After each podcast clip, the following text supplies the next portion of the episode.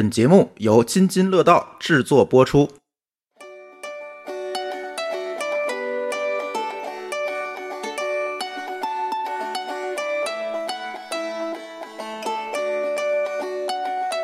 Hello，Hello，各位听众朋友，大家好，欢迎收听由天津万象城和津津乐道播客网络。联合录制的商业运营话题相关的一档播客节目。那我们这一期的话题呢，跟我们最近天津万象城在做的一个系列的数字藏品有关系。那也是基于这个项目呢，我们邀请到今天参与录制的各方嘉宾，跟我们一起在云端有一次美妙的下午茶漫谈时光。我们的三位嘉宾稍后为大家介绍啊，他们目前应该都在深圳。对，然后我跟朱峰老师也是我们的老搭档，呃，在天津的录音。间来跟大家交流。首先，先为大家介绍我们这次播客的嘉宾。首先是华润万象生活数字创新部的 CC，Hello，大家好。第二位呢是来自迅雷区块链事业部的产品负责人 Arno，Hello，Hello，大家好，可以叫我 Arno。好的，我们的第三位嘉宾也是新朋友，是正一元 Julia 一零零一点到的创始人。Hello，大家好，我是朱莉，很高兴认识你们。我是星星，我是朱峰。星星今天录音的时候说：“哎呀，这个话题有点技术，然后就把我拽来了，想让我跟大家一起聊聊天儿。恰巧我上一个创业项目其实跟区块链也有一点关系，所以今天正好跟大家探讨一下区块链行业的一些新进展吧。”嗯。我们可以先从我们这次天万在做的这个数字藏品，可以先聊起来，然后稍后呢，朱峰老师这边会就这个话题来延展到数字藏品、NFT，包括 Web 三点零的一些行业相关的内容。嗯，还是让嘉宾延展吧。朱峰老师引导一下。听听上去，星星这今天有点心虚。是的，因为我们包括这个跟 CC，我们前端对的很多内容都是偏创意收集跟企划方向。反而我觉得 NFT 这件事情跟创意、创新还有艺术这些东西更相关一些。NFT 只是帮助他们实现价值的一个手段，所以我觉得还是把这个锅抛给星星，让星星多聊一聊万象城这一边怎么。看上数字产品这样一个赛道的，为什么要在这些商业机构里面作为这个吃螃蟹的人，第一个来尝试数字藏品这个项目呢？呃，是这样的，我们有了这个想法，说天津万象城要做数字藏品，其实是在今年年初的时候。那在接触到这个数字藏这个概念之前呢，我们已经在网上看到，比如说像这个 NFT 的加密艺术。就是这样的关键词已经出来了，然后后续又看到大家开始举办虚拟的艺术展的开幕，包括像一些艺术博览会上面开始有加密艺术的这种拍卖也好、销售也好，所以我们其实是最先从艺术圈里边关注到了这个 NFT 这样的一个话题的。那后来呢，你又看到，因为万象城本身有非常多的国际一线的大牌奢侈品。我们又发现，在奢侈品行业也开始有品牌通过这种虚拟的社交的空间或者虚拟社区，在元宇宙的空间里边去举办一些新品的发布会啊，或者是面向会员渠道去发售一些这个资格令牌呀等等这样的一些概念。但是不论这个线上的空间大家玩法是怎么样的，它一定会跟线下有很强的关联性，就是它是凭着这个资格。或者凭着他拥有的这个藏品的一个权益，他可以回到线下参加线下非常多的社交活动。其实这一点给了我们很大的启发。所以今年呢是天津文化中心成立十周年，我们在筹备这个庆典活动的时候，就在头脑风暴阶段啊，就聊起来说要不要做一套数藏呢？也是因为前面开始受到这种新事物的认知上的一个冲击，然后对这个这个话题非常的敏感。那我们在后期去延展的时候，就是呃，如果要做天津。文化中心十周年的树藏，我们拿什么内容去开发？嗯，然后这一点其实我们跟 CC 就有过非常多的讨论，比如说要不要去原创一个 IP 嫁接在这个数藏上。我们总部这边也在考虑去做这样的，或者即将要做这样的 IP 项的事情，所以并不是说有一个现成的 IP 我们可以立刻就能用的。那这个是一个选择，另外一个方向就是。我们可不可以基于比如说博物馆啊、呃大剧院啊、美术馆啊、图书馆啊这样的一些古籍或者文物的 IP 来把这个授权拿到，然后去做这个数字藏品？然后又发现遇到了挑战，就是因为在文物 IP 上面，其实管理上国家的管理上非常的严格的。像大剧院的话，如果我们要一段老师的精彩的音频的版权，这个版权也是不属于场馆方的，它是属于创作者的。所以在这些内容版权上又遇到了一个障碍。那我们最后就回归到了建筑题，就是我刚才提到的几大馆，包括天津万象城，其实就是天津文化中心的五大核心的文化场馆。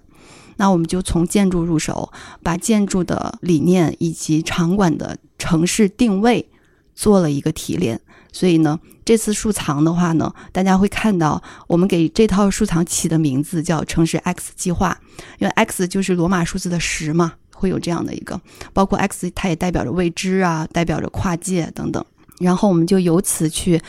做了一系列的设计。呃，首先我自己本身不是一个做程序员的人。所以我没有办法用一个非常技术的语言去给大家讲，呃，数藏或者说是 NFT 或者说是区块链技术，呃，而且我本身是小时候是有学过一些绘画，就艺术相关的东西，所以我对这个为什么我会对收藏感兴趣，以及今年会自己自发的主动的想去做这个项目，然后包括后面跟天津万象城，我们经常一直在说是双向奔赴，是为什么会有这个切入点？是因为我自己很相信一句话，就是很多人说 NFT 是打开元宇宙，也就是 Web 三点零的一把钥匙，我觉得它是一个能够很好的跟任何不懂技术或者不懂代码或者不懂区块链的人去做交互的一个方式。简单说，就是大家对艺术品其实是没有任何理解成本的。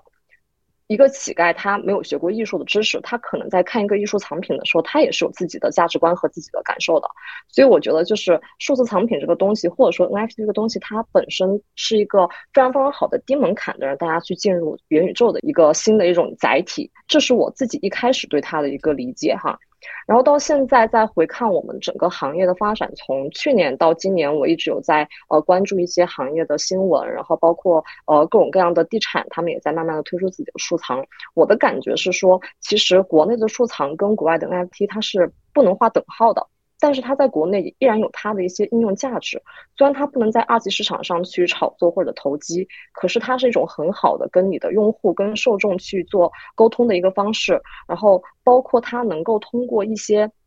IP 化的数藏去呃连接一个个垂直的社群领域，所以我觉得它是一个非常有想象力的东西。我一直说，我觉得做数藏的人能够用它去做一些品牌推广的人，他一定是有一个诗人的浪漫情怀的。就是那天也在跟金星聊这个东西，就是因为我觉得它能够发挥人的想象力。因为你看到的数藏，它也许是一个徽章，也许是一个音频、一段视频或者是一首歌，可是它就是在记录的那一段时光里面，能够让我们大家。一起沉浸在那个东西里面，我觉得这件事情是非常浪漫的，啊，所以我就会对他很感兴趣。呃，有有一种感觉就是说，可能呃，原先的区块链技术，它如果是唐代诗人王安石的那种比较批判的现实主义的话，那我觉得 NFT 它可能就是李白式的非常浪漫的主义情怀的这样的一个感觉。嗯，然后再回到说，我们现在就今年跟天津万象城这个合作，呃，可以说是我们整个万象生活，或者说是整个华润，它踏出 Web 三点零的第一个小小的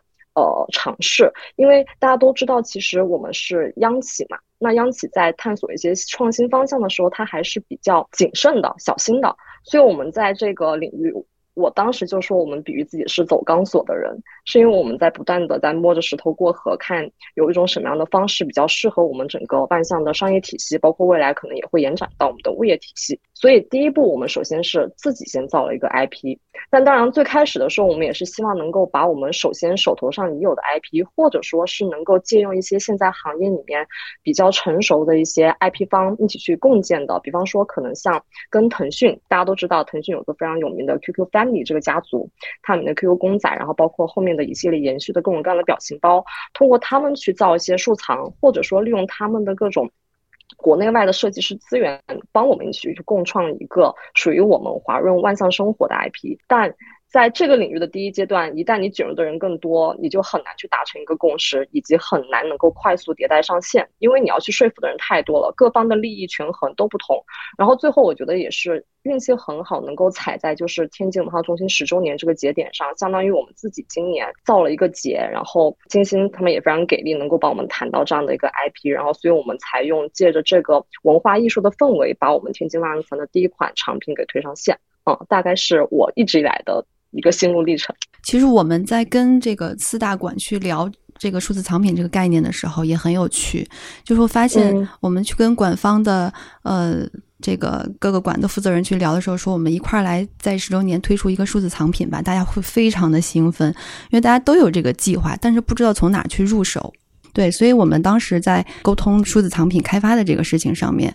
我们达成的第一个共识。就是给这个数字藏品做一个定位。其实文化中心虽然建成十年了，各大场馆来说也是举办了非常多的，比如说像博物馆、美术馆做了非常非常多的世界级的大展。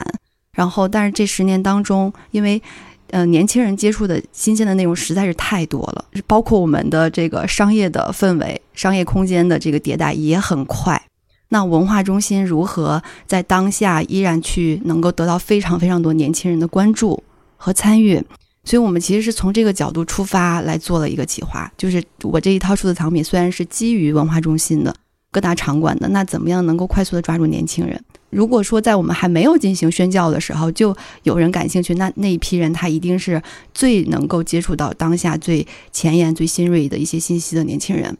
所以我们很希望数字藏品可以触达到他们，然后借由这个收藏这种年轻的社交的属性，还能够把。已经在天津扎根十年的文化中心，以一个全新的身份或者一个全新的线上的形象去跟大家交流，我们会觉得对城市来说，这是一次城市更新的一个小小的价值。所以，比如说像天津大剧院，我们的收藏名字叫梦幻，当然跟赖声川的这个戏剧有很大的一个关联。然后博物馆的名字叫守望，图书馆的收藏名字叫传承，美术馆的收藏名字叫想象啊，天津万象城收藏的名字叫共生，就刚好把我们所有场馆的精神以及这次城市文化节的精神都浓缩在收藏里面。当然，在这个过程当中，我跟 C C 在介绍的很多是产品规划阶段，就是。为什么一步一步想到去做数藏，然后又是怎么做的？那在它真正通过技术端去上线的时候，我们 CC 这边很给力，然后我们也是在这合作当中结识到了迅雷坊的小伙伴。对对，迅雷的小伙伴真的是给我们 非常多的三百六十度的服务。虽然在过程中可能也会偶尔会碰到时间上大家有点搭配不了啊，因为其实。呃，我们的上班节奏跟他们会有一些错开，而且现在真的就是一个云团队的阶段。比如说我在深圳，然后可能也会因为风控，然后他们可能因为风控也不能够及时的都在一个空间里面去工作，然后包括像天津的小伙伴，咱们又隔着。隔老远了，对吧？所以我感觉，其实本身我们这次这个团队一起能做成这件事情，就是一件很不可思议的事情。那咱们现在是要让迅雷的小伙伴一起来分享一下，可以先从数藏，包括数字藏品的概念啊等等很多基础性的信息给我们介绍一下。我先介绍一点关于那个 Web 三的一个概念吧，就是一般我们提到 Web 三，其实最早的时候我们会讲讲那个关于 Web 一和 Web 二嘛。因为 Web 一的话，大概就是在零零年左右的一个互联网，然后这是一个纯粹的一个可读不可写的一个互联网。在这时候，其实比较代表的一些作品，就像是，呃，比如搜狐的门户、新浪的门户，还有包括腾讯网这样的一些网站。其实这个时候，因为所有的那个内容都是由平台来产出的，也就是我们现在说的一个 PEC 的一个内容。这个时候，平台会，呃，创造所有的内容，然后会。呃，享有全部的一个收益，包括他们也会对全部的收益，然后在自己内部做一些分配，这是最早的一个那个经济概念。然后在 Web 二的一个时代，就变成了一个可读可写的一个互联网。这时候其实就有了很多像一些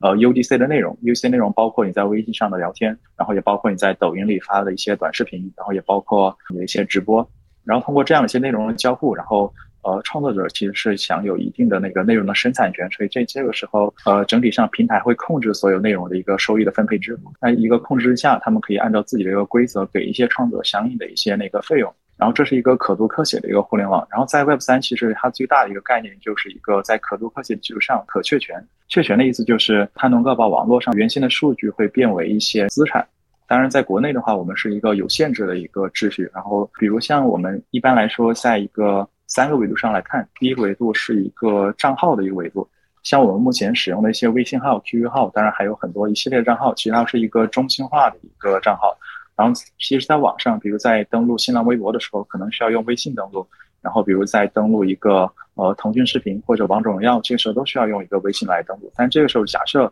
呃遇到一些不可抗力的因素，然后微信把你的微信号给封了，然后这个时候呃可能就只能欲哭无泪。其实，在这一个环境上，可能大家已经习惯了，但这件事情未必是那么合理的。就也许某一天，或者说在某个地方、某个角落，也许我们能够通过自己的生物特征，然后来网上能够真正代表自己。比如说，能够真正代表自己的，应该是你的指纹、你的虹膜，然后以及你的任何的身份信息，包括你的一些 KYC 的信息。比如说，通过你的一个身份证，然后通过一个类似的一个方式来代表你自己。然后说第二个维度的话。呃，可能更多的就是关于我们的一个那个呃购买的一些那个虚拟的一些呃道具吧。这时候其实不能算作一些资产，就比如我们在那个王者荣耀或者英雄联盟里面，其实多少都会买一些皮肤，比如像王者荣耀英雄联盟官服了。然后这个时候其实资产也会流失。其实当然这个不能叫资产，这只是我们过去只享有这样的一些装备道具的一个使用权。其实我们并没有这个资产本身的一些权利。然后包括其实像现在有很多的那个数字藏品的一些判例。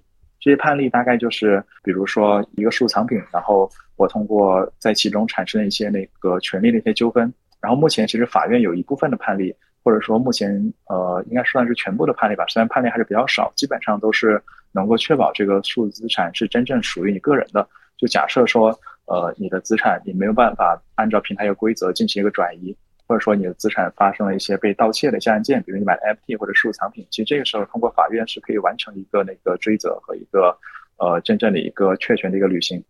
对，然后这是一个关于那个资产维度，就理论上讲，如果说呃假设一个王者荣耀上的那个数字藏品，然后大家都享有真正全部的版权，如果哪一天呃如果说有些意外，然后假设王者荣耀暂时的关服了，然后这个时候其实我们可以通过这样的一些皮肤，我们可以通过。呃，自己去履行相应的一些代码，然后我们可以呃构造另一个使用这些皮肤构造的新的生态。也许我们能够穿着这个身衣服去跳一个劲舞团，然后也许能够呃成为我们的 QQ 上的一个超级 QQ 秀，然后类似的，只要说呃平台有相应的规则支持，我觉得应该都是可以的。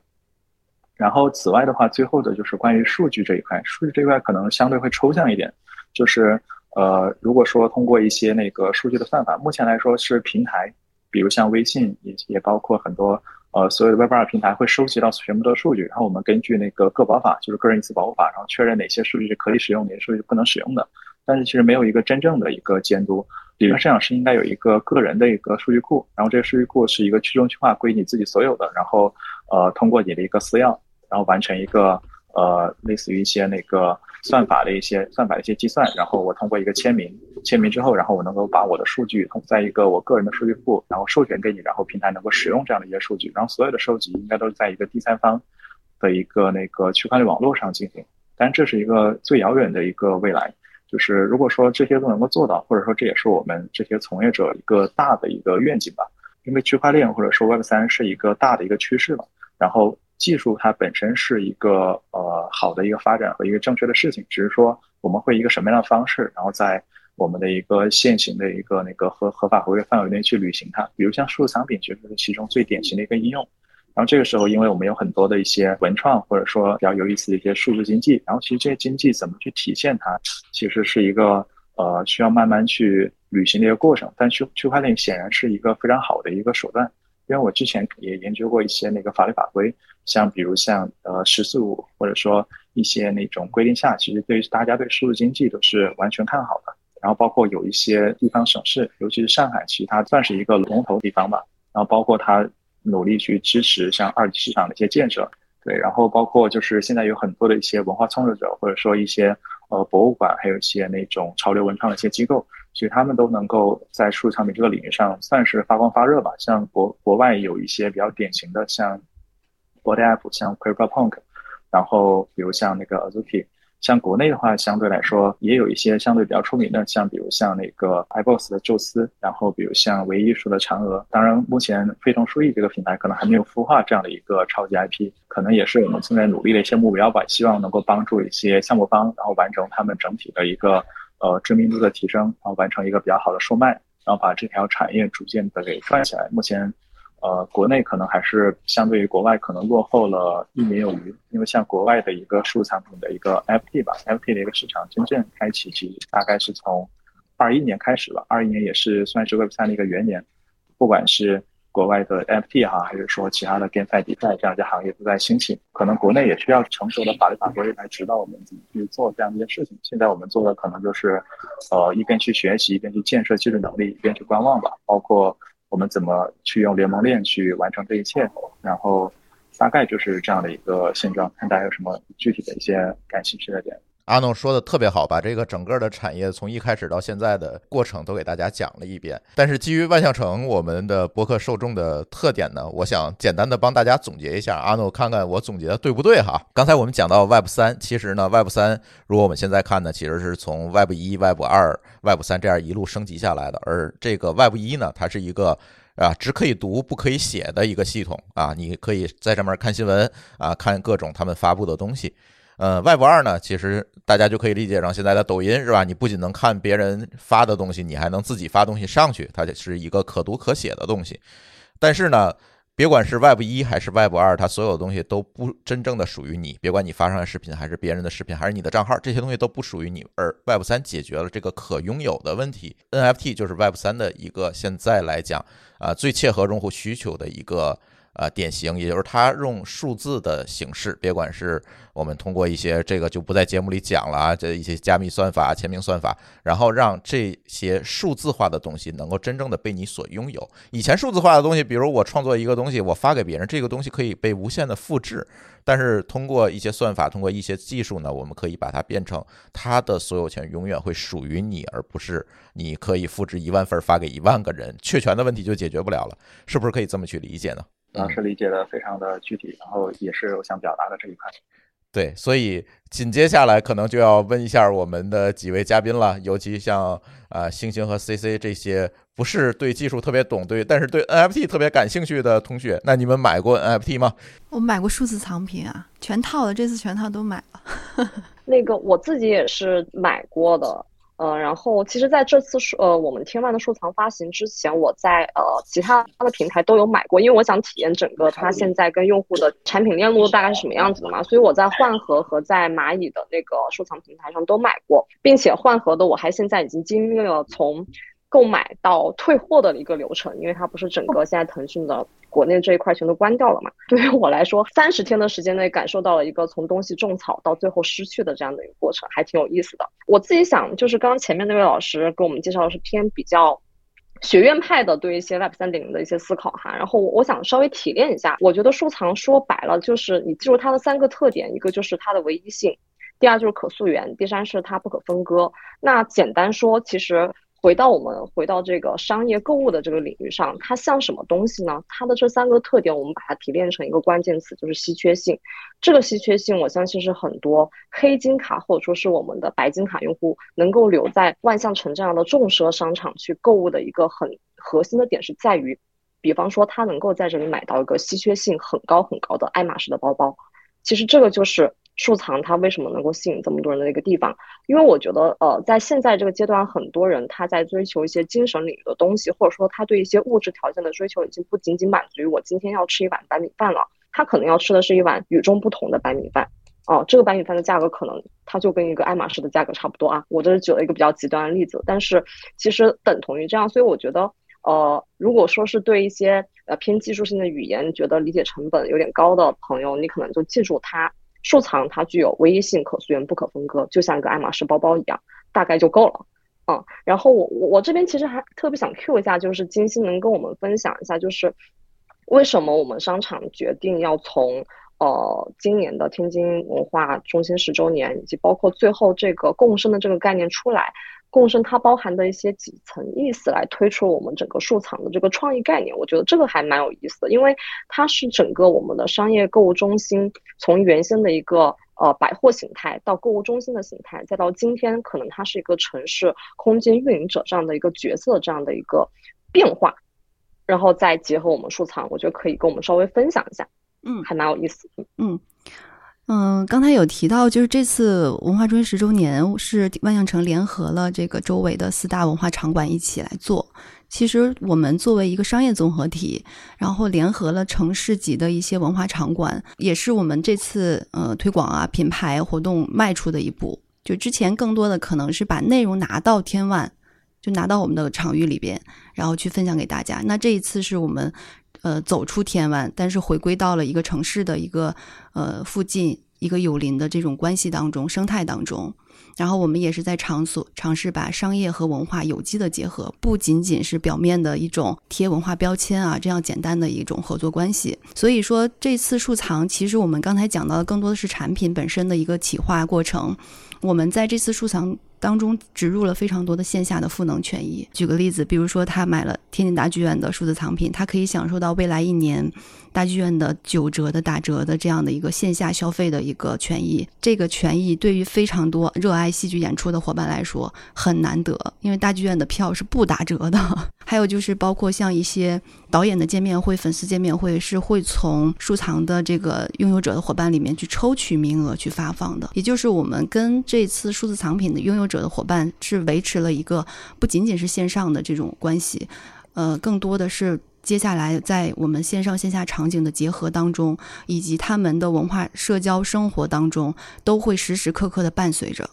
这是我们想要表达的一个共生的概念，就是商业和文化的共生，线上与线下场景的共生。当然，接下来的话，我们也是非常希望，因为这一次只只是我们做第一次的这个收藏的尝试。是有这样的一个十周年的背景，那接下来其实我们有非常多可以想象和发挥的空间，就是可以把一切内容或者权益做成数字藏品的形式分享给大家。所以这次，呃，我们跟呃 CC 这边在沟通的时候，对未来的规划也有很多的想象。对，刚才其实 C C 总结的特别好，就是他把这个数数字藏品的三个呃特别有效的特性总结出来了。但是我们知道，这个可能只是我们的数字藏品或者叫 Web 三跟普通用户的一个连接点，但实际上 Web 三其实更能解决很多很多的问题。特别刚才啊星星提到的这个共生的问题。其实外部三包括我们现在提到的这个去中心化组织，能够解决的不仅仅是发行一个数字藏品的问题，更多的是。用数字藏品作为一个确权和协作的身份，呃，再结合上这个所谓的智能合约啊，这些新的技术，让大家在这个共生的这个领域里面，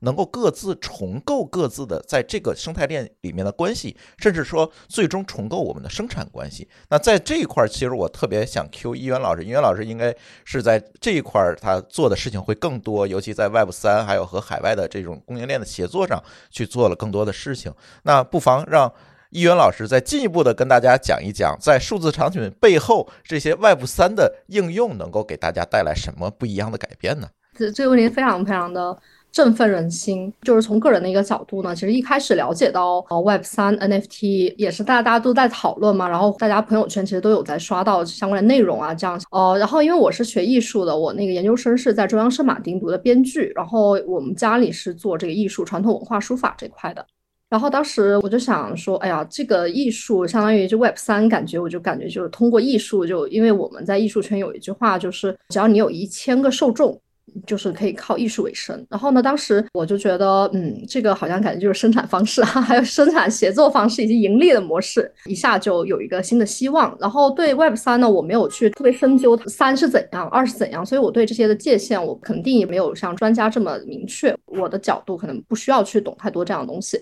对我们这样的一个创业的个体来说呢，最重要的是看新兴的一些机会对我们个体的成长。对我们的艺术想象力以及说我们职业发展方向有具体的应用场景。然后呢，我想就是 Q Q 我自己说一下，就是协作生产关系赋能，还有说呃经济以及说呃 token economy 就是代币经济这一块。就是说切入点呢，我觉得从个体上来看的话，这 Web 三呢对创作者、创造者，包括说像诗人、作家、演员，然后画画的，然后呢拍电影的，就用数字化去进行一些承载的，以及说用线下传统的方式，比方说像九零后。呃，零零后他们有有一些新型的水新型水墨画的艺术家，我觉得他们都可以借助 Web 三的这个平台以及这一波趋势吧，去赢得他们在声誉、在自己工作的呃，就是说他们在艺术上的想象力上的碰撞，他们有能够有更多的创造者同类型或者说给他们灵感的这些缪斯去在 Web 三的这个环境，道也好，community 也好，甚至说是在 NFT 的一些小的 clubs 也好。他们都可以有更多的碰撞，以及说刺刺激他们自己的艺术的发展。然后在经济方面呢，呃，大家其实很多人都已经看到 OpenSea 在海外，对吧？OpenSea 在海外已经非常多的像之前的原画师，然后呢，crypto artist 数字艺术家早就实现了财富的自由。他们也赢得了很多生活方式上的新型的想象力，包括他们从这个国家啊流也不是流浪吧，就是去到另外一个国家，然后去接触真正的线下的生活，以及说像，然后呢，这个我感觉就是很多。多嗯可能性吧。然后呢，刚刚朱峰老师就就是说这个生产关系的赋能嘛，包括说像我们在具体的这个业务场景，包括说像在 global 啊 e-commerce 就是全球的电子商务这一块，我也看到了几个我自己非常看好的、比较有希望的，借助 Web 三。以及像借助呃 digital asset 数字藏品像这样的一些概念，因为它其实本身的概念，它我觉得比较相通的一点呢是它是数字化的。我我觉得我也可能也就只理解到这个点上，它就是数字化，它不仅仅是实体的存在。然后呢，在具体的跨境生态上面呢，我觉得有几个方面吧，就一个是有稀缺性的一些东西，包括限量的发行，比方说第一批拥有这个球鞋，或者说具体的有品牌效应，并且呢有珍藏。属性的东西就非常适合在国内就是推做数藏，然后呢，包括说像 gamification 就是游戏化，这是一个非常。有意思的趋势，包括大家看这个什么鱿鱼游戏啊，然后像 AR、VR 眼镜啊、XR 这些东西，它其实可以在线下和线上有很多联动的场景。这一块我就比较好看好，就是游戏化这一块。然后呢，还有个角度呢，就是在支付这个层面，嗯，就是现在像呃央行在十二月一纲已经出来，在说要呃加快研发这个 CBDC。然后呢，在 G20 上面呢，我们呃习大大也提出了我们要。啊，申请加那个低低帕的，就是那个数字经济组织，就是大家要尽快就推进这个数数字化的转型。那很很大的一个关键，我感觉就是在经济上的一个刺激。然后，所以我最近就在看这个书，我们深圳的那个党委书记推荐的，叫看这个数字货币这本书。所以就是从比较底层的逻辑上去分析清楚，说包括说它货币的产生、它的价值、它的流通，以及嗯怎么样去防止某一些嗯别有用心的。呃，个人或者是一些不太好的方式去 exploit，就是去去搞坏这个生态，让数字货币没有办法正常的去推行。最后一个点吧，就是我个人觉得，像个人的职业发展一定要考虑，就是移动办公、居家办公。然后我在阿里的梧桐计划里面呢，我 focus 的这个赛道，因为它有四个四选一这个赛道嘛，也是居家类的产品，就是 household products，包括说像母婴，然后呢，居家办公的一些呃智能的硬件，然后。嗯，就是相相当于就是把家里面当做一个比较。呃，有比较舒服，又可以陪伴家人，然后呢，又可以呃发，就是做一些比较有创意的，自己又比较喜欢的工作。因为之前跟那个 Julie 也有聊过这一块，就是包括整个收藏和未来的 Web 三点零整个生态可以怎么样一个玩法。我我感觉其实是分了四个角色哈。第一个角色就是一个平台的角色。什么叫平台呢？就比方说，呃，今天像迅雷或者说像阿里，他们有几个区块链底层技术的，它就可以造一个这样的 App。或者说未来，假如华润也希望踏足这个领域，那我们自己有自己的一个区块链的平台。那么在这个平台上面，其实你是链接了两端，一端是你的品牌，一端是你的用户。那品牌在这里面，其实它是可以给我们提供很多很多的，呃，不管是权益也好，资源也好，或者说是他们的 IP 就。你可以理解为像爱马仕、迪奥或者香奈儿，他们自己就是一个大品牌 IP。那它不仅在这里，它可以给我们提供一个 IP，它还它还可以帮我们去吸收很多市场上的一些创作者。比如说现在其实就会有一些很多品牌，它会跟一些呃艺术家或者说是一些插画师合作一些品牌联名的 IP 的收藏。那在这个情况下，我们的平台构建起了。呃，品牌和用户之间的桥梁，那品牌又会帮我们去吸收一些创作者，其实最后是多方去给我们的前端的 C 端用户去提供各种各样的收藏的体验也好，服务也好，以及我们未来会绑定的更多的权益也好。所以在这里，其实我想说，就是相当于我们是有有点类似于像我们的呃电商里的荣货场的这样的一个概念，就是我们有这样的一个场景，给到用户更多的商品，这个商品可能就是收藏各种各样的。呃，我们说的商品是 SKU，那数藏在这里可能它就是各种各样的代码，在技术链上它是一个代码，但在前端看到的可能就是各种天马行空的东西了哈，大概是这样的一个感觉。然后我这里其实还想强调一点，就是呃，现在我们今年呃天津万象城它发布的这个数藏，它已经直接进入到了我们现在市场上所说的数藏的二点的阶段，也就是说 NF Right。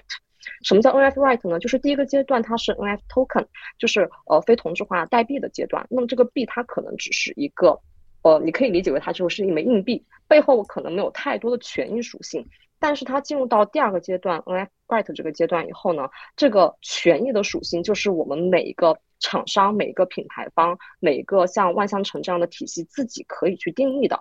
它比如说，针对它的黑金卡会员，这个收藏它可以有一些怎么样的线上线下的体验和服务，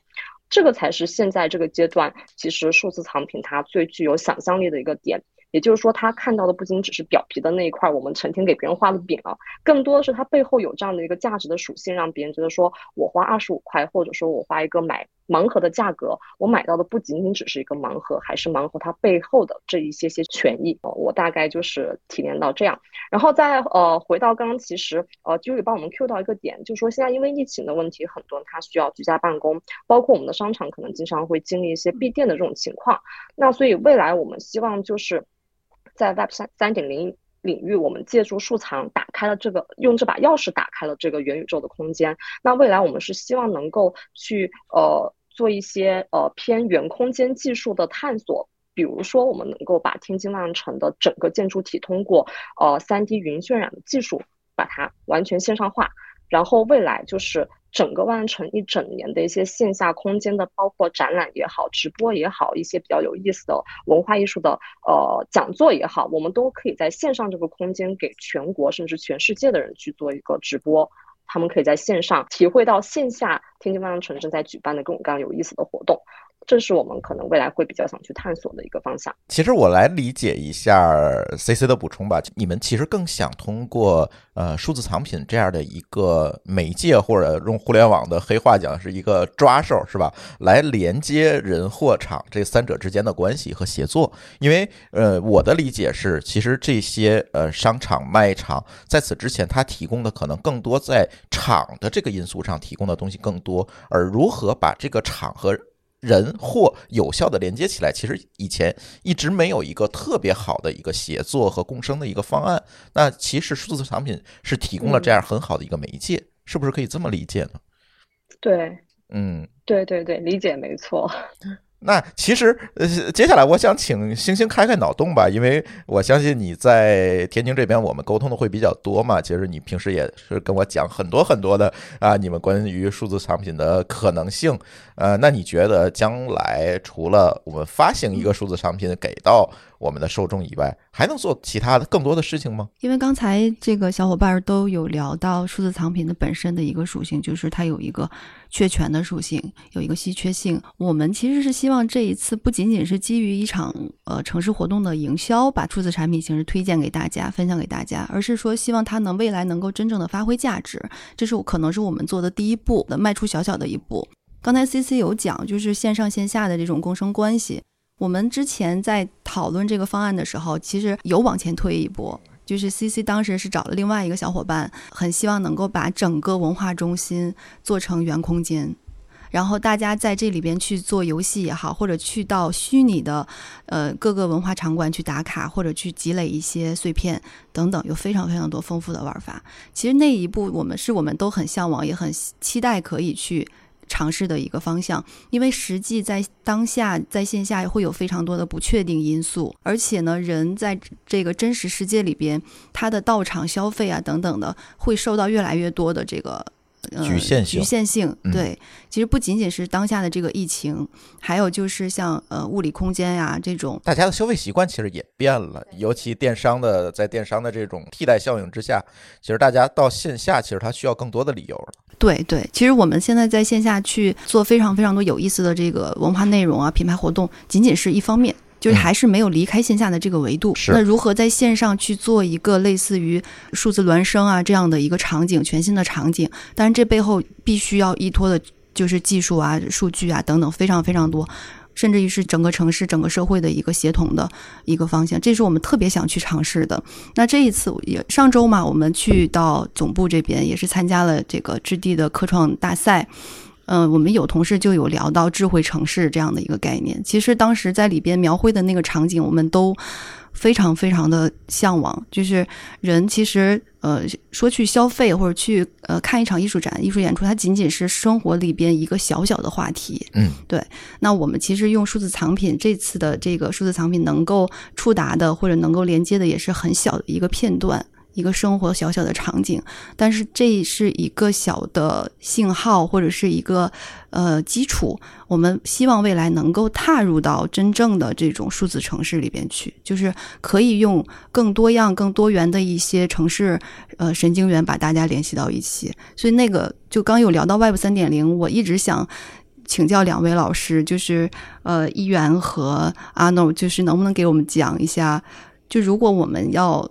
就浅浅的去说智慧城市的话，我们可以跟技术结合的点，或者可以想象的空间有哪些？对，而且我特别希望阿诺多给大家讲一下，其实国内的区块链的市场、创业市场和海外还是有一定区别的。刚才一元聊了很多海外的情况，就是在一个理想的一个市场状况下，它是什么样子的。但是在国内呢，我们因为合规啊、监管等等问题，还会有些不一样的地方。而你们从迅雷的角度来讲，你们是怎么样平衡这样一个关系的呢？嗯，我先说一下刚才的第一个问题吧，就是我们目前怎么去串联这一块。对，就像是目前我们看，因为元宇宙它跟 Web 三是两个目前算是一个非常好的一个热点吧，也是现在几乎是所有 VC 投资的一个标的。然后，如果我们先把两件事情分开，因为其其实呃 Web 三它主要是一个价值互联网，然后元宇宙如果从呃腾讯提的一个名词叫全真互联网，像全真互联网这一块的话，呃，首先就是。第一个，它是一个交互体验上的一个改善，就是呃，比如不管是 Pico 还是其他的一些厂商生产的一些那个 VR AR 眼镜，然后包括像 Hololens 之类的，然后首先它有一个那个视觉端，就是从一个二 D 的一个平面，然后到一个三 D 立体一个呈现这样的一个改善。其次的话就是，呃，因为过去就是呃有一些游戏其实也算是一个开放世界加融合的一些游戏，它其实在过去就很火，比如像呃 GTA，然后比如像。呃，塞尔达现在其实就是都算是一个耳熟能详的一些游戏。然后其实它就是把，比如像 GTA 二，它叫《罪恶都市》，它把一个呃虚拟的一个城市搬到了一个银幕中，然后大家能够在城市里面进入到各个房屋，然后进入到各个场地。比如像现在 GTA 五，因为深圳让它做了一个引爆嘛，然后里面可以做几乎是呃一个城市能做的你能想象的一些事情，可能它能完成个百分之十。比如它可以拿一把。呃，机枪在街上扫射，当然这可能是不好的哈。然后它还可以开一个轿车去横冲直撞。然后类似就是把这样的一些呃游戏的概念，其实引入到一个呃 Web 三，然后就有了一些那个价值的一个互联网和一个全真互联网的一个穿插。就像是目前比较好的一些国外的一些例子，像 Sandbox，然后还有 Decentraland，然后他们其实呃有些首先就是可以通过买卖一个那个虚拟地产，然后比如你可以。呃，如果现实中，比如你认识不了林俊杰，你没办法成为他的邻居，但是你可以在 Decentraland，在他家旁边盖一个房屋，然后呃，可以构造自己的一个那个一个元宇宙的一个建筑，然后包括一些品牌也可以在这样的一个虚拟的一个空间里打造出自己的一个那个基础设施，然后呃，可以比如做好自己的一个品牌的一个场馆，然后更多的人可以通过这样的一个。呃，三 D 的一个场馆，然后来到自己家中进行一个参观。其实像目前国外也有一些这样的一些雏形，在国内的话其实也有，比如深圳的话，呃，原来腾讯系有一家是叫叫原相，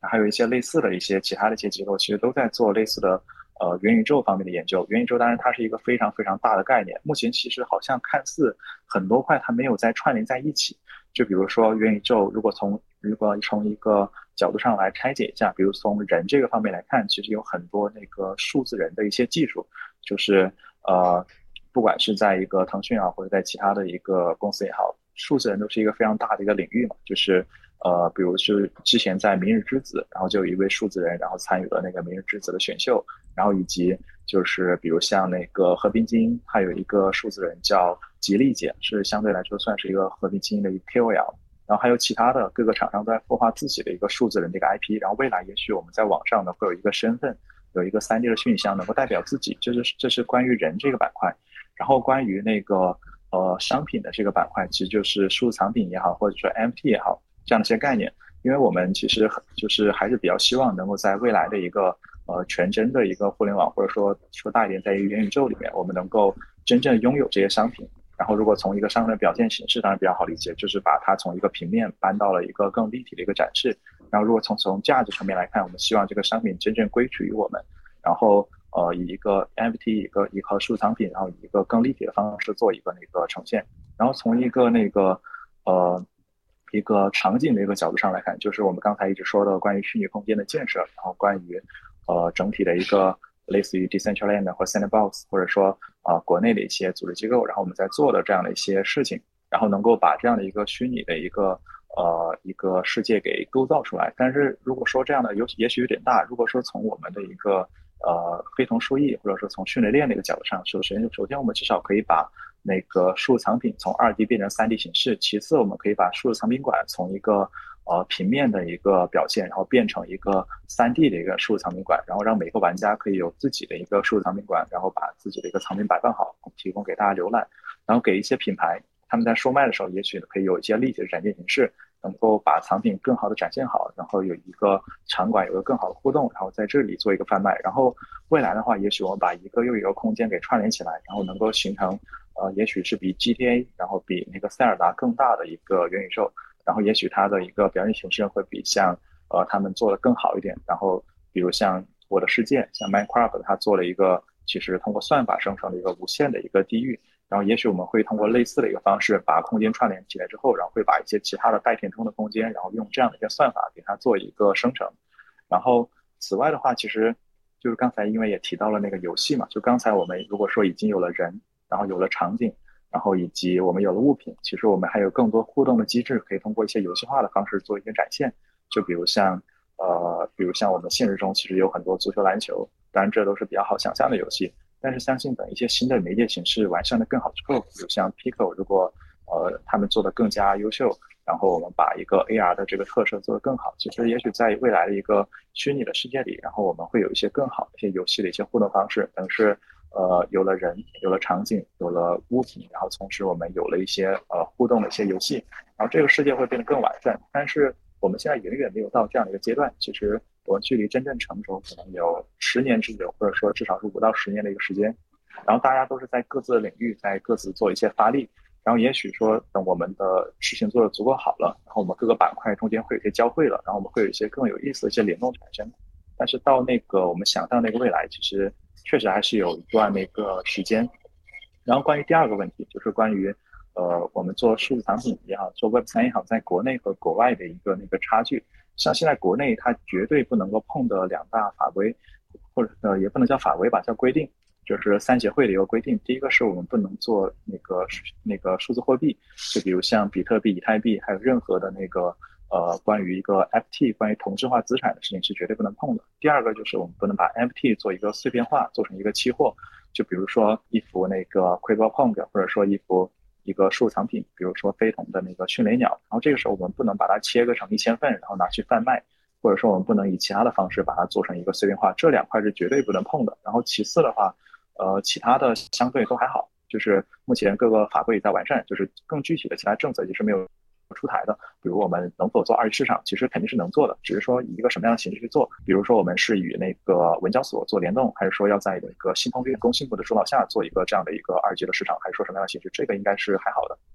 然后包括一些呃其他的，比如说如果说国内能不能做一个呃，比如说一些 DeFi，因为我们没有了那个。呃，我我先简单介绍一下，就是公链的一些可能更全的一个那个那个集合，然后我再说说国内能做的子集。像公链其实玩法，如果说大概脑爆一下，可能就是首先 FT 是一块，然后数字货币是一块，这是最大的两块市场。然后我们的那个 FT，然后因为它有了一个那个呃 ERC 七二幺，然后还有一些其他的标准之后，它标准化之后，所以有一个 GameFi 这样的一个领域。然后这是三个领域，然后像那个数字货币，它在通过 ERC 二十这样的一个标准做了一个标准化之后，其实就有了像呃 DeFi 这样的一些玩法。然后等于是有 M T 数字货币、GameFi、DeFi。然后如果说我们因为涉及到人和组织的构成，然后有了一些道，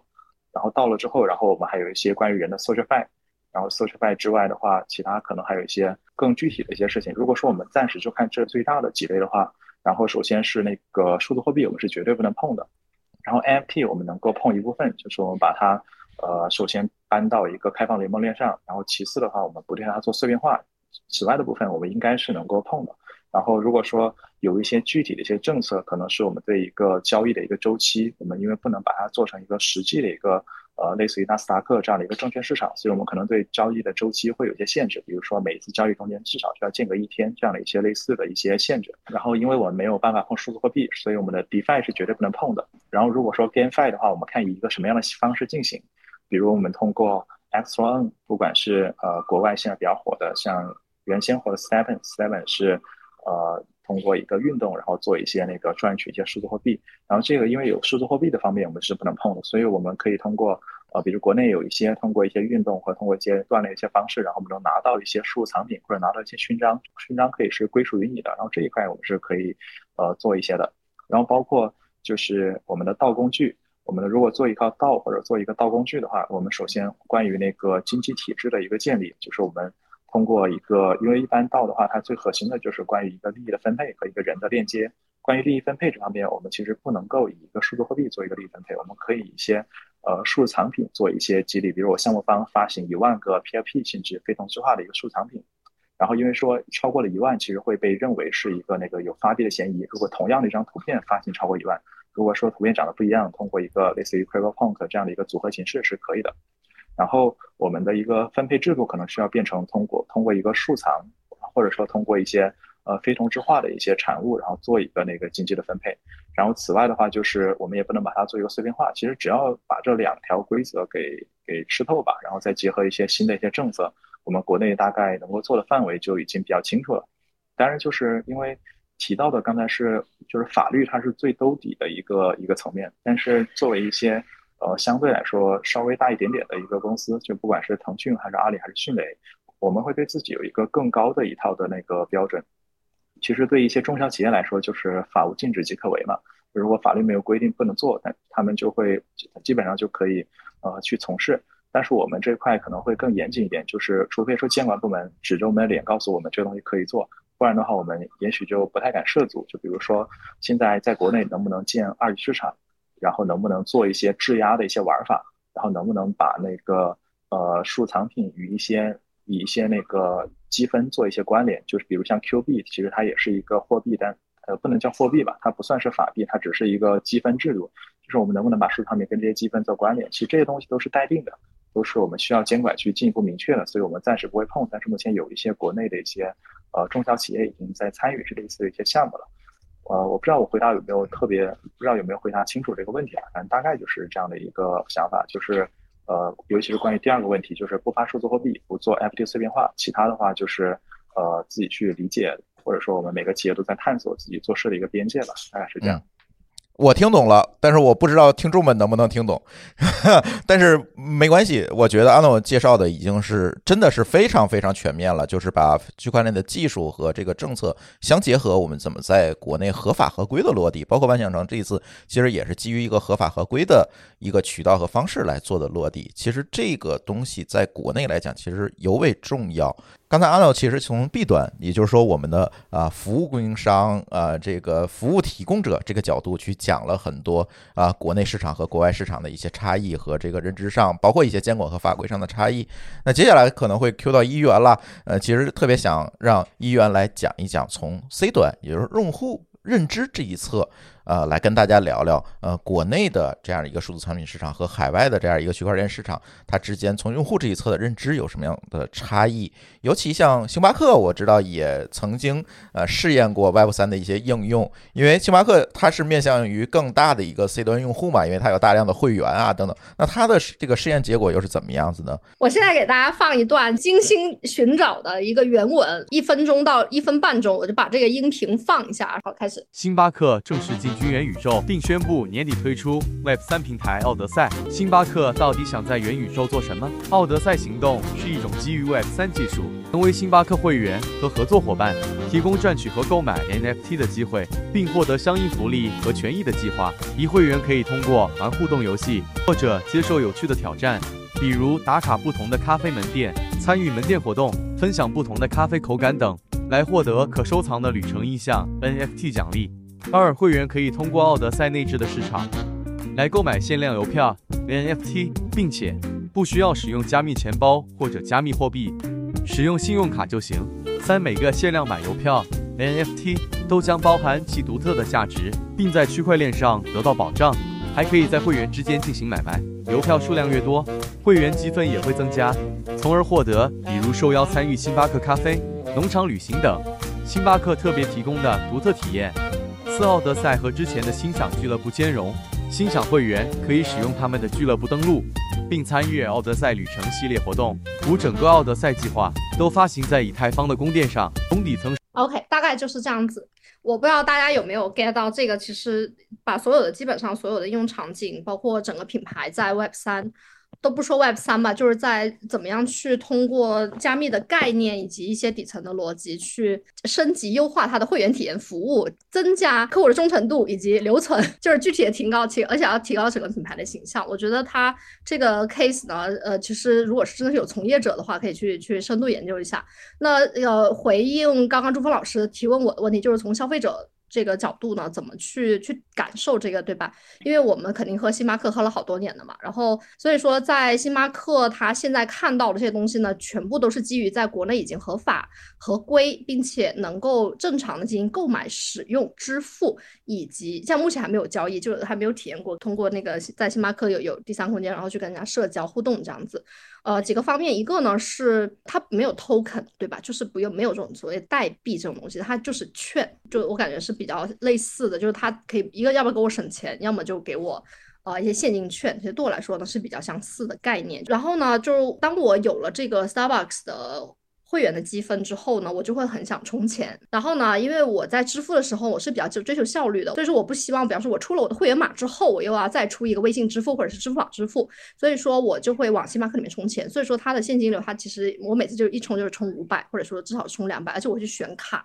我相当于我会买实体的卡，而且我会选数字，所以说。呃，像我这样子的人，其实大有人在。就他的实体的卡，因为像美杜莎那个卡，因为像有些时候我们看一些星象啊、占卜啊，美美杜莎其实是一个非常有意思的一个 IP，一个古希腊的一个 IP，对吧？然后呢，他出的卡呢就很有意思，它是有序列号的，就是像刚刚我们 C C 说的，呃，S N 那个 serial number 嘛，对吧？然后呢，像数藏它就有这个比较特定的一个属性，就是它是数字化的。然后呢，它有线下的承载，就包括这个卡拿起来一排就很好看。然后呢，它线上呢，我又可以看到，哎呦，哎我的妈，我买了。这个这么多这个特别款的这个卡，我又有这个好好学习卡，又有圣诞卡，又有美杜莎限量卡，我有爱心卡，我有这个什么什么卡，我就觉得特别有荣誉感。然后呢，有些时候大家去呃去一些社交场合玩的时候，他说，哎，你也是这样子，然后大家就就有互动，就是星巴克。会员互动，当然我们这个还是比较不是这么高端的，所谓的高端的一些客户，因为像星巴克现在全球这个奥德赛的这个 plan 还在中国还没有完全 roll up 嘛。然后还有一个东西呢，呃，很有 NFT 属性的，就是它的邮票。像我小时候其实也是集邮票的，然后集邮票还有集糖果的那个糖纸，其实它都是有一定的 NFT 的属性，就是艺术的属性，收藏价值。呃，然后呢，星巴克它现在在做就是集邮这一块，它的邮票包括像小孩子的手绘，然后呢，还有像联名那些艺术家呀，他们也会画一些新的作品，然后呢，都在这个小小的邮票上，它有社交的这个传承和意义。我觉得星巴克他们的品牌 宣传团队非常的聪明，他所选取的线上和线下联动的点都做得很好，它又是图像化的，然后呢，线下又有这种。我贴了一个邮票，我就是想写一封信。我想写一封信呢，我给那个人又是我很思念，而且不是在一个地方的。像在这种国际化趋势下，我有很多朋友在海外，就会很想用这种很传统的方式去表达我对他们的思念和这种校友之情。所以我就从自己的感受吧，我觉得星巴克这个在国内的数字化升级，还有品牌的运营以及联动，还有会员忠诚度的。计划的这种升级迭代，运用 NFT 数藏这些方式，我觉得是很值得品牌方借鉴的。这个也是我们工作，我公司，呃，以及我们在生态链孵化的其他一些项目在努力的一个方向。谢谢。OK，哎呀，介绍的真的，我是觉得这是我们。把数字藏品和商业结合的讲的最深最透的一期播客节目了，毫不夸张的讲，真的。接下来一点时间还是留给迅雷的小伙伴吧，因为我们说了这么多，呃，数字藏品怎么样？但是大家现在已经跃跃欲试的想要实践一下了，那当然要请迅雷的小伙伴来帮助大家介绍一下。呃，万象城这次发行的数字藏品到底怎么来参与呢？怎么来购买，或者是怎么来玩呢？万象城这一次藏品应该现在还是在那个 App 叫非同数艺，非就非同就是那个非同质化的非同，数是数字的数，然后艺是艺术的艺，然后应该可以在那个 App Store 或者说一些安卓的市场以及我们的官网做一个下载。下载之后，然后我们可以在里面找到那个万象城的那个数字藏品，应该是有有五个，现在还在上架，大概会持续到十一月底左右。对，然后。然后整体上，我们是一个那个数字藏品的一个平台。然后如果大家感兴趣，也可以加到 QQ 群，跟我们多多交流。我们在未来其实会有很多的一些呃升级的一些计划吧。就比如像刚才提到的元宇宙，然后提到的呃关于数字人，然后关于很多的一些比较有趣的方式，也是在我们的一个规划中。然后正在可能逐步的说开发，然后给大家呃把这一块的一个基础设施给搭建好。然后如果说有一些呃同学有一些关于 MT 或者说关于收藏的一些发行的一些计划，也可以就呃，比如通过播客来找我们联系，然后我们也可以一块来沟通沟通，看怎么去打造一些更好的一些藏品给到呃我们的一个那个消费者。然后也希望就是借此机会吧，能够把迅雷也好，或者说我们说说大一点，是我们国内的一个 Web 三或者 Web 二点五的一个生态给构建好，然后我们逐步的向 Web 三呃做一个那个逼近，大概是这样吧。哦，感谢大家，在这边也是特别的感谢我们迅雷非同数亿的团队，呃，支持天万的项目，然后让我们这一个呃收藏的初尝试有一个比较顺利的发行，然后伙伴们也可以在天津万象城一点万象 App 端去。了解，在我们的 banner 也有有关于这次收藏的详细介绍，就是大家可以在苹果或者是手机的应用商店里边来下载一点万象项目定位，选择天津就可以获得这次收藏的全部介绍。那我们的购买和跳转链接也是会跳转到迅雷端的非同数亿平台上面去。那然后今天这次的话题分享，其实比我们，因为我们记得刚一个多小时之前坐下来的时候还是比较忐忑，然 后不知道会延展出什么方向的内容。但是聊到现在，发现收获非常的多。一方面是我们借着这个播客的平台，跟大家比较全面的介绍了。千万的收藏项目，另外一个就是跟两位老师了解了非常多行业的呃技术方面的一些可能。其实我们在做营销或在做品牌的时候，是离不开技术的创新和拓展的。尤其是最后听到一元老师讲的案例，其实我们会觉得，呃，想象是一定有的，期待也一定有，但是每一小步都。离不开我们实际的应用，离不开我们所有的眼前真正能够呃惠及消费者、惠及所有伙伴的一些功能。所以，我们的内容跟技术是牢牢绑在一起的，我们要长期的合作。嗯嗯。上星期周四，我们在参加那个华人之地举办的第一届科创大赛上面，我最后结尾的时候的一句话，这句话我还蛮喜欢的，就是呃想分享给大家，是我们现在其实是始于数字藏品，但希望我们是忠于一个无边无。际的元宇宙，嗯，谢谢。我可能讲的就稍微实在一点，就没有这么艺术气息了。就是现在其实收藏很多还是停留在一张图片，或者说一个品牌方本身。我们也希望就是通过一些努力吧，能够让收藏从一个二 D 的图片中走出来。不管是把它的互动性做得更有趣，还是把它呃面向我们实物的或者说实体的一些赋能给做好。我们希望让收藏从一个，如果从刚才上一位。呃，C C 的一个话，接下来说就是希望始于一张图片吧，然后我们能够呃忠于一些更有趣的一些东西吧，然后大概是这样，谢谢大家。我学到很多东西，今年特别是了解了很多国内区块链行业的知识，很有感触，希望跟大家一起学习，谢谢。那今天就是很荣幸，我们远程云端有这么丰富的一个下午的。呃，畅谈的时间，期待接下来有机会还可以再邀约各位嘉宾，就我们做的各自做的具体的项目，来到我们的呃天津万象城的官方播客平台，继续和伙伴们分享。谢谢。那我们今天就到这儿，嗯，好，拜拜，拜拜，拜拜，拜拜。感谢您收听本期节目。本期播客节目由津津乐道制作播出。你也可以在我们的官网 d a o 点 f m 找到我们的更多内容作品。如果您喜欢我们的节目，欢迎在微信、微博、朋友圈等社交媒体转发分享。您的分享对我们而言十分重要。如果您希望与我们互动，可以关注我们的微信公众号“津津乐道播客”，天津的津，欢乐的乐，道路的道。在关注后按提示操作即可加入我们的听友社群。